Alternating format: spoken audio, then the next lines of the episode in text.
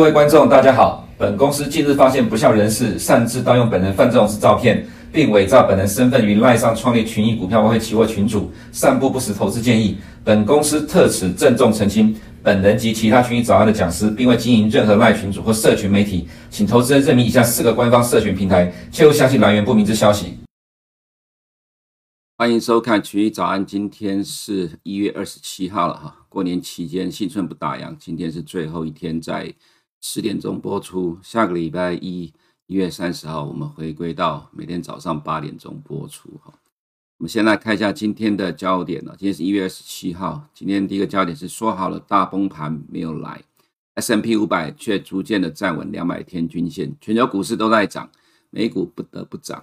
用不得不涨来形容呢，是因为近期这两天美股的状况，盘中的确是剧烈的震荡啊，或者是可以这么说，是被逼涨的状况。怎么说呢？因为我们看到在这几天，呃，美国第二大权值股 Microsoft 公布财报，但是财报是 OK 的，但对展望不好。对啊，就有这个云端计算呢，呃，认为第一季的营收会掉四到五个 percent，结果盘中一度的重挫四个 percent 多，收盘却变成是上涨的，今天再度的涨了三个 percent。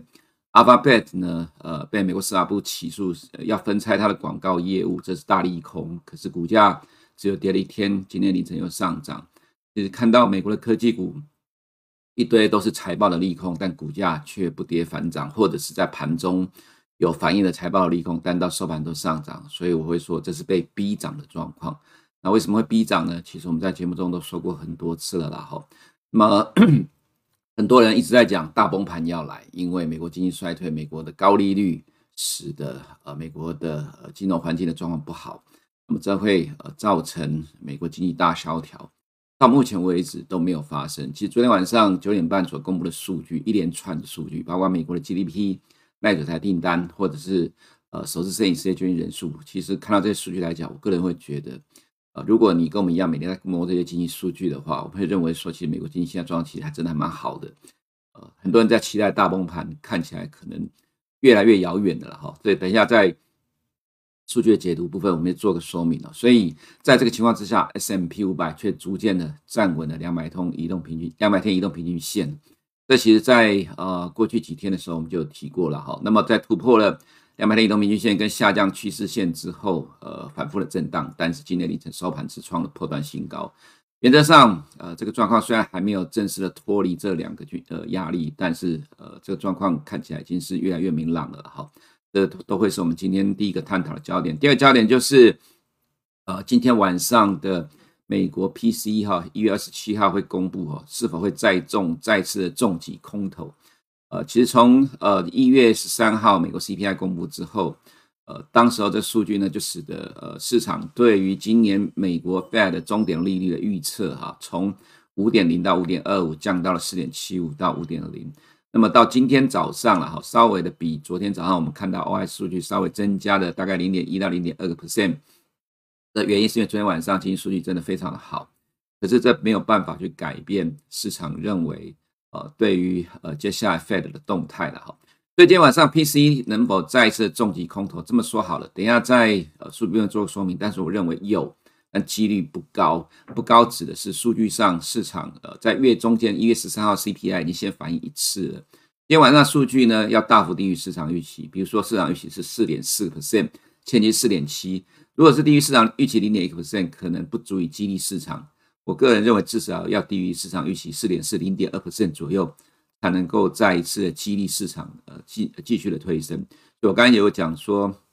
有这个几率，但是不高了哈。好，接下来我们看今天的焦点。我们刚才有提到了，为什么说是被逼涨？因为呃，的确是有财报的利空，但是呢，这是很多呃认为呃市场悲观论者所想要看到的状况。实际上，呃，本来也就存在了哈，但是股价反应却不如悲观论者。所谈的一个状况，我们看到了 Microsoft 是最典型的一个例子哈。那么在利空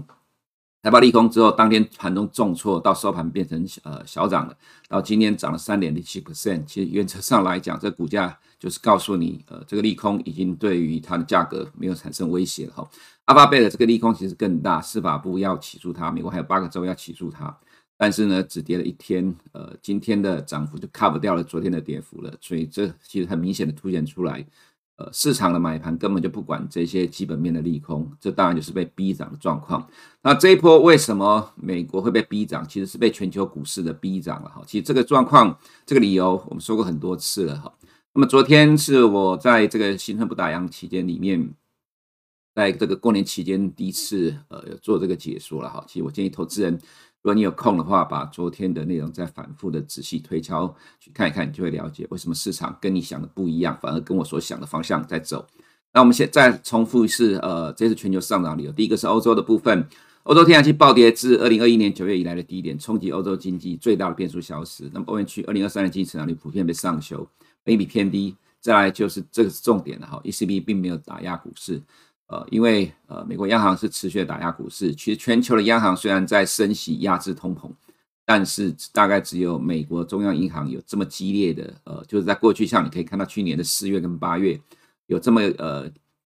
呃激烈的言论要去压制美股了哈，所以造成美国投资人投鼠忌器，呃，想买又不敢买，怕被 Fed 修理。所以，呃，这是美国市场在这一波其实表现相对落后的原因了哈。不过，看到全球股市涨成这样子，也不得不被迫进场。再就是美元自去年十一月见到高点之后，新市场开始上来了哈。这张呃这个图，呃，我们在昨天或者是在过去去年十一月、十二月的时候都有提过了。事实上，到目前为止也接近三个月的时间了哈。我想，我们在这市场其实真的待的时间不算短了，所以我们看过很多的 cycle。会有这样的一个演变跟发展，其实都在预期之中，并不意外了哈。那么再来就是市场反映未来的预期，去年四月跟八月的暴跌，美股已经提前反映了今年的经济跟企业获利衰退的预期。很多人不相信这样的一个看法，但是我要讲的是，其实我不是倚老卖老了，虽然我真的年纪也不小了了哈。呃，我看这市市场真的不少，呃，就是时间不算短。经过了这么多的 cycle，其实历史只是一直在不断的重演而已，只是你知不知道，你能不能感受到这样的一个状况？所以我们在一月十二号之前的一个礼拜就提到说，台积电的法说一月十二号很有可能会有利空出尽的状况，因为会提前反映二零二四年的获利预估，甚至其实你可以看到台积电在讲今年的下半年就会上来了，那它股价未来会怎么走？先反映下半年跟下半年的复苏，跟明年上半年的呃，跟明年的乐观预期，如果到了下半年。没有如预期的上来的话，到时候才会再做修正啊，这就是反映未来的预预呃，先反映未来的预期啊。包括连 NVIDIA 也是一样状况，提前反映未来的预期。所以现在在涨的时候，他去找理由来解读都太慢了了哈，因为找到理由不见得是真的你所想的理由。那么再来就是全球股市都涨的环境，中国大型科技股被迫呃，美国大型科技股被迫补涨，利空不跌的现象，这是刚刚第一个焦点所提到的。再来是。二零二三年糟，二零二四年好，已经是市场共识。能不能掌握市场端，看你怎么想。有有些人在讲说这是无稽之谈的哈。当然，其实这句话我之前就讲过了，因为市场会找理由买进，找理由买进的原因是因为看到呃呃，包括欧洲股市跟新市场都在涨。那这种情况之下，你只能说服自己去做多。在买方的话，反应会非常积极，但是卖方反应上可能就不会这么积极了。所以我还是说，如果你有空。你看一看昨天的早上群益早安的节目的内容，你大概就呃可以比较清楚的了解现在市场的状况了哈。这是 FactSet 昨天呃我们有秀出来，所以今天再次重复了哈。呃，这里有提到说上半年的年度获利呃第一季、第二季是负一点一跟负一点二，下半年是正四点六跟正十点五。呃，大空头 Morgan Stanley 说今年的美国 S&P 五百会衰退十八个 percent。我这么说好了，去年的整年是成长大概四个 percent。你看到 FactSet 的预估了哈，今年二零二三年会成长四点二 percent，跟 Morgan Stanley 预估的负十八 percent 差距很大。可是我要讲的东西就是我们长期观察美国的呃经验跟历史来看哈，呃，其实股市或者是说这些研究机构对于获利的预估不太可能一次把你下，就是说像这市场参考的机构一次的去反映到负十八 percent，它是边走边看边修正，随着。呃，当季的经济状况跟企业的状况，逐次、逐季、逐周、逐月的不停的下调，它不会一次的给你下调到负十八 percent。所以我常常会说，边走边看边修正这句话，它也适用在企业获利的调整，不可能从去年成长四个 percent，现在马上跟你预估到今年负十八个 percent。现在已经是呃从原本啊去年底的负呃正五个 percent，现在变成呃对不起，现在下修到正四点二，市场仍然认为是成长的。所以你就可以看到这差距有多大。等到真的到了下半年，呃，你确认了今年的获利会比去年大衰退的时候，其实到时候股价才会再来做一次的修正。目前为止，不太可能会朝向那样的方向来走。所以，我有提到说，去年的十二月五号跟去年十二月十九号，Michael Wilson 的谈话造成美股的下来。可是今年的一月九号，就是礼拜一的情况，还有一月的呃下半旬，呃，这个某个礼拜一。呃，有提到同样的状况，美股却不跌了哈。其实市场的反应已经没有被 Michael Wilson 这样的一个空方言论所影响，所以就告诉你，市场反应正在朝向正面的方向来走。我们来看一下，到今天早上收盘为止啊，哈，这呃三四个礼拜，呃，美国呃全球股市的走势哈，我们看到这个呃红色的部分是欧洲股市啦，有爱尔兰、意大利的，还有卢森堡。那涨幅都在呃这个十个 percent 以上，S M P 五百涨幅只有五点七五 percent。另外，我们看到韩国，连韩国都挤进了前十名的排行了，排第十名。韩国今年以来涨幅涨了十点五三 percent。那么另外其他的啊，当然其他蓝色部分全部都是新兴市场。你可以看到新兴市场涨幅最大是阿根廷涨了二十九 percent，动辄十五二十 percent 的上涨了哈。所以全球资金都在挤向朝向新兴市场。所以早上节目中我们有分析到这个部分，有兴趣你去翻一下，呃，去看一下昨天早上节目。因为全球股市的上涨，包括呃已开发市场、新市场、边境市场，全部都是大涨的状况，所以美股在这种情况之下，自然就被逼涨了。所以为什么大空头的看法到我们今年以来，呃，变成没有发挥效果了？因为全球都在涨，我还是强调全球都在涨。所以，呃，这些利空的部分都被忽略。那你会说这些，呃，等到这些都反映完之后，就会跌下来了？是，但是不是现在了哈？我想可能会是在 FOMC 之后，刚好美国的主要的科技股都财报公布完之后，有很有可能会是这一波的呃市场热络暂告一个段落。但是呢，即使会呃有可能出现呃修正，看起来幅度也不会深，因为未来呢，呃，这还有呃三次的 FOMC 跟四次的。经济数据对于市场来讲都会产生震荡，但经济数据都会对市场是正面的反应。那我们看 MSCI 全球指数，不含美国哈，今天小跌零点四零四 percent。我们看一下欧元区的状，欧洲的状况，你就会知道为什么欧洲市场这么强哦。因为呃，造成经济衰退的原因就是欧洲天然气，它已经跌到了二零二一年九月以来的低点，今天还在重挫三点二六 percent。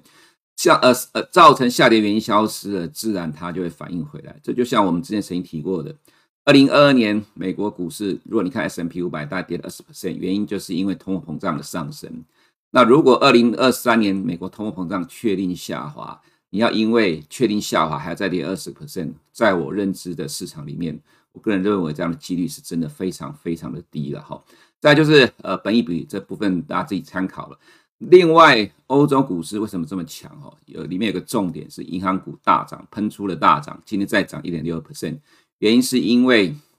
欧元区央行升息，强升息，银行股是最大的获益者。我之前曾经提过，如果你专注看美国股市，尤其是科技股的话，你会觉得全世界很悲观，因为美国科技股在低档，呃，一直非常的弱。可是呢，大部分的国家指数，它主要权重并不是科技股。我告诉你是银行股，在欧洲，在新市场都一样，在印度，在中国，指数里面最大一个板块类股都是金融股。那么在欧洲也是一样，所以当升息的时候，金融股的上涨自然带动了欧洲三大指数的一路的上涨，这样你了解了吗？但是在美国科技股，像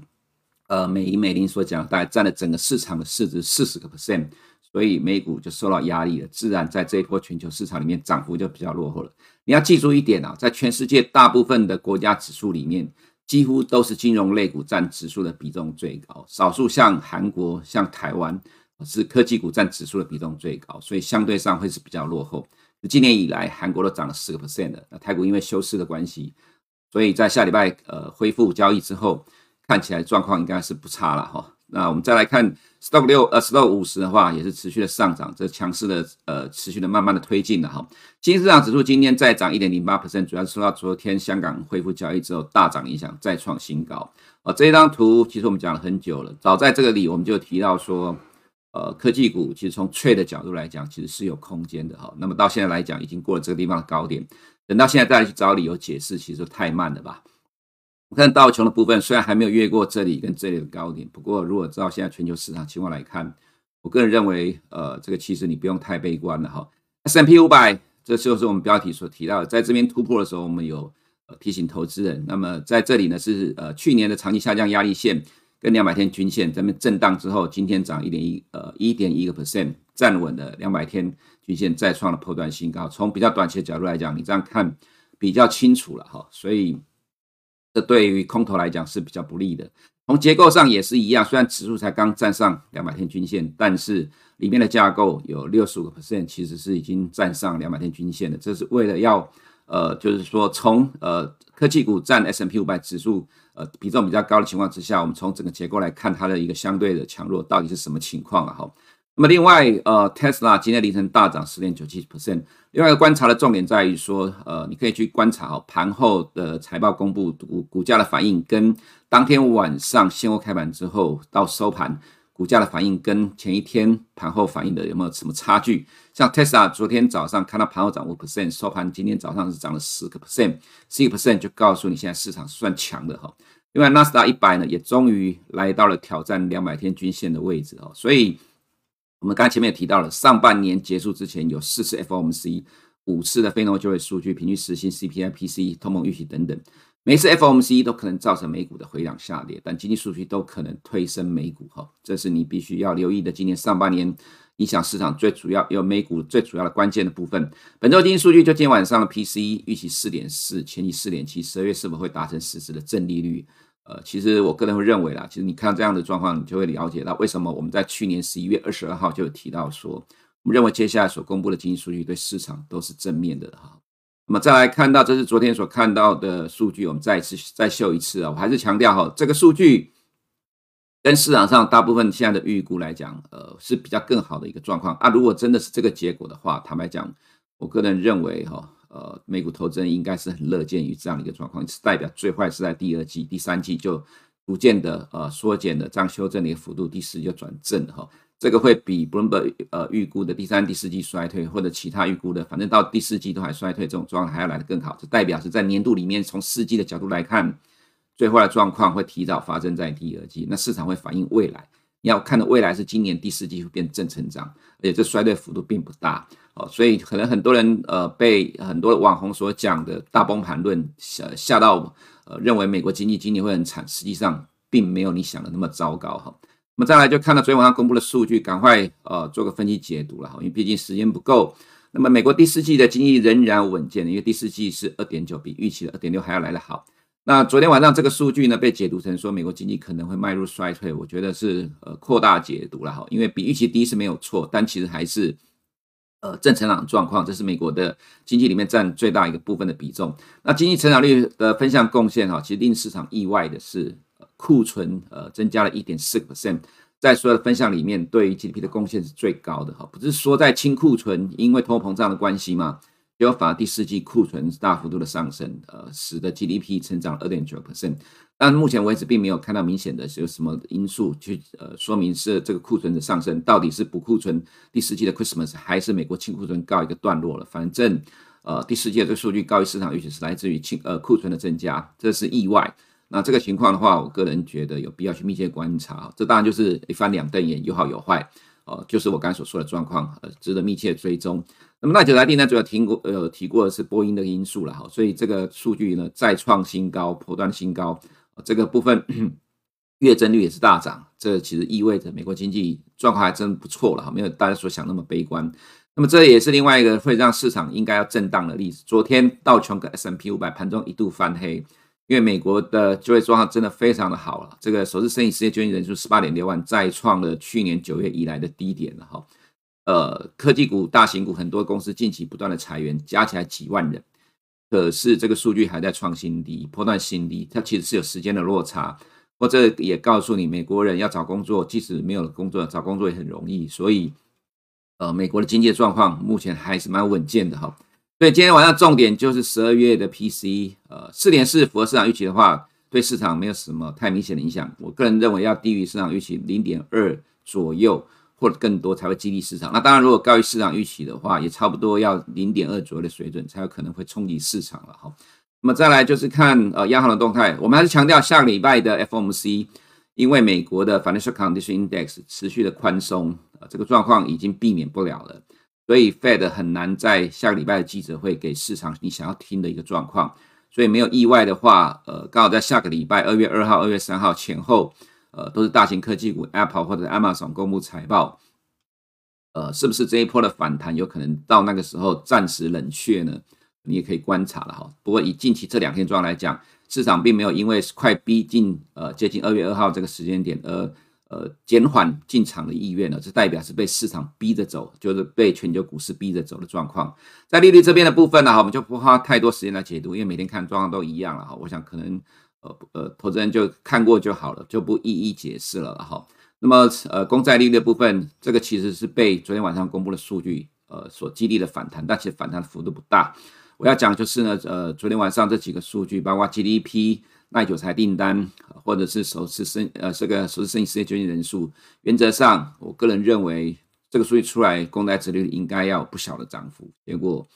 却没有，只有大概涨一点五十 percent，所以它只是反弹而已，只代表目前的债市投资人并没有因为这样的数据而积极的去抛售美国的债券，这代表的意思就是说，其实呃这些经济的数据。对于现在的债市影，呃，就是债券市场影响来讲，已经越来越低了。它要反映的是未来，呃，终究会利率达到终点，然后后面降息的可能性了哈。所以，这债券殖利率并没有大幅度的上涨。要看得懂市场所反映出来的意思是什么哈。那么美元的部分还是持续的弱势了哈。债券殖利率近期这样的一个震荡，呃，人民币果然如我们昨天所讲，看起来又变得比较热络了。这个状况呢，很有可能会对于美元持续产生压力了哈。欧元虽然短期的震荡，不过我们认为呃还是维持持续的强势。那么再来就是便宜仍然是驱动资金转进欧股的主要关键啊。这部分每天都讲，就不花时间再说了哈。其实在，在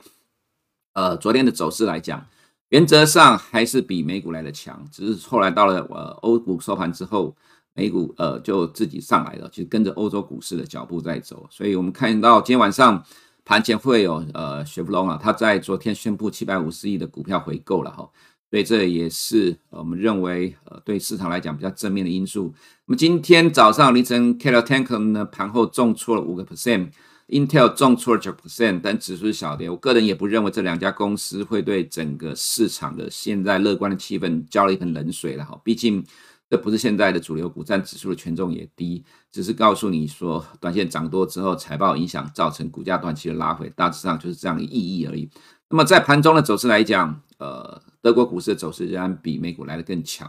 哦，所以到后面的呃收盘之后，美股上去了，那我个人觉得其实是被逼着去跟上落后的涨幅了，当然也是被科技股上涨有关了，科技股就是落后补涨的一个状况。那么在纳斯达部分，我们可以看到近期美债殖利率在反弹，但是科技股已经没有受到影响了。我个人认为了哈，因为呃下半年的降息预期是。我其实曾经说过这样一个话，其实时间上对于 Fed 是不利的，因为现在是二零二三年，每天都在过日子，日子一天一天的过，每一天过去都会越接近下半年，呃，越接近下半年降息预期就会越来越强烈。即使没有下半年没有降息，可是日子每天过，到了下半年又接近二零二四年，市场又预期二零二四年的降息，终究对于科技股来讲是会有利的，所以永远反映未来的预期。那你会说，那如果照我这样来讲的话，股市不是永远涨不停？是的，所以你会看到，在美国历史上，空头时间永远都比多头时间来得更短。我在年轻的时候，我也对于这样的状况很不以为然。但是我们都是市场的参与者，既然你参与这个市场，你就要必须接受，这就是市场。如果你认为你看不顺眼这个市场，要跟他对坐。你就没有办法在这个市场占到便宜讨生活了哈，所以我要讲的是，呃，学习尊敬市场是你最重要的课题。对于很多的股市小白来讲，听了太多的同温层的话，没有办法让你在这个市场占到便宜的话，你就要去思考这样的做法到底是对还是错哈。在我们看到纳斯达部分终于挑战了两百天均线了哈，SAX 也是很强的走势，台积电、NVIDIA 领涨 SAX 哦，你有兴趣去看一下我昨天对台积电跟 NVIDIA 的解说了哈。半导体是少数能够提前一年反映景气的产业，现在再去找一堆的理由来解读都太慢了啦哈。那我们都提早告诉你未来会怎么走，事实上也真的是这样的一个情况了哈。那么再来就是呃港股 A 股，昨天港股恢复交易大涨，其实我不用解释什么了，其实已经呃讲过太多次了哈。多数的基金仍然低配中国，所以昨天。在恢复交易之后，恒生科技股大涨了四点二六 percent，恒生指数涨了二点三七 percent，呃，这都跟呃在这边我们当时候的看法呃大致上是一致的哈。那么昨天我们有提到说，沪深股通外资的持续的买超，现在呃 A 股到下礼拜一恢复交易。那么从整个一月份到目前为止，外资买超一千一百二十五亿人民币，大概一百六十六亿美元。呃，现在外资最看好是中国市场，所以虽然说现在是最拥挤的交易之一，不过不代表它是高点的，因为才刚开始而已。那么人民币也如我们昨天所看的状况，变得比较热络的情况了哈。所以下礼拜一恢复交易之后，会跟台股一样，呃，还蛮正面乐观的哈。我们来看一下，呃，到目前为止台股休市期间，国际股市的涨跌幅了哈。这是到今天早上收盘为止，纳斯达涨了三点九一 percent，SARS 涨了五点九 percent，恒生指数呢涨了四点五呃四点五八 percent，那么恒生科技股涨了五点八五 percent。我们来看跟台股相关的哈，摩呃富时台指涨了四点二七 percent，摩根台指涨了四点八四 percent。台积电 ADR 呢涨了七点六六 percent，联电 ADR 涨了五点零七 percent，没有意外。下礼拜一，当然对于台股投资人来讲，其实是比较正面乐观的。如果呃你在台股封关之前选择观望的话，那当然你就会觉得扼腕，因为的确你错失掉了这一波的呃状况，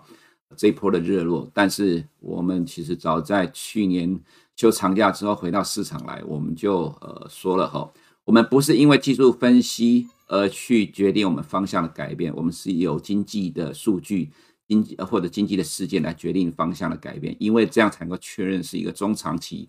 方向的改变，而不是技术分析会被扒来扒去。所以，我们看到了经济数据、经济事件改变了未来的方向跟趋势。我们意识到这样的情况，赶快在节目中跟投资人分享。虽然说这个过程很艰辛的，也碰到很多的酸言酸语。不过，呃，至少到目前为止来讲了哈，其实十一月中下旬到现在差不多将近两个多月的时间，到目前为止市场的走势大致上跟我们呃认为经济会反映在市场上的方向来讲，大致上是一致的哈。所以下个礼拜一，呃，群益早安恢复在八点钟，呃，让你去知道我们的看法。我觉得对于投资人来讲也是个福气啦，毕竟你可以在开盘前就能够掌握市场的动态。继续呃跟着我们去做最有效率的判断，去应对这个市场，